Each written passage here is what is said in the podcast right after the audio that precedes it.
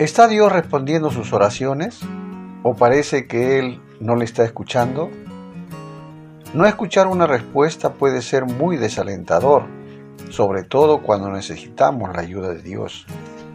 Aunque a veces es imposible saber por qué Dios guarda silencio, Santiago ofrece algunas posibles razones. Una de ellos es el pecado, Santiago 4, 1 y 2.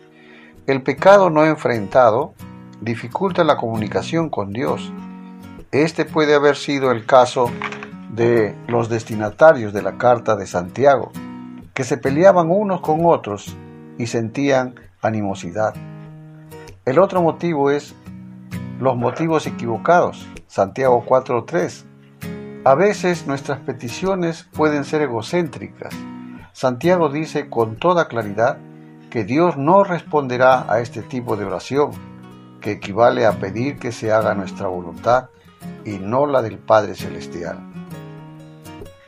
Otro es los deseos mundanos, Santiago 4.4 el mundo presenta filosofías engañosas que nos alejan de la devoción por Cristo. Cuando encontramos más placer en lo que el mundo ofrece que en Jesucristo, nos volvemos vulnerables y nos desenfocamos con claridad de lo que tiene valor eterno. Ya sea que nos demos cuenta o no, esto hace que nos opongamos a Dios. Si usted reconoce algunos de estos obstáculos en su vida, la solución es clara. Confiese su falta y arrepiéntase de sus actitudes, acciones y deseos pecaminosos. Esto está en 1 de Juan 1.9.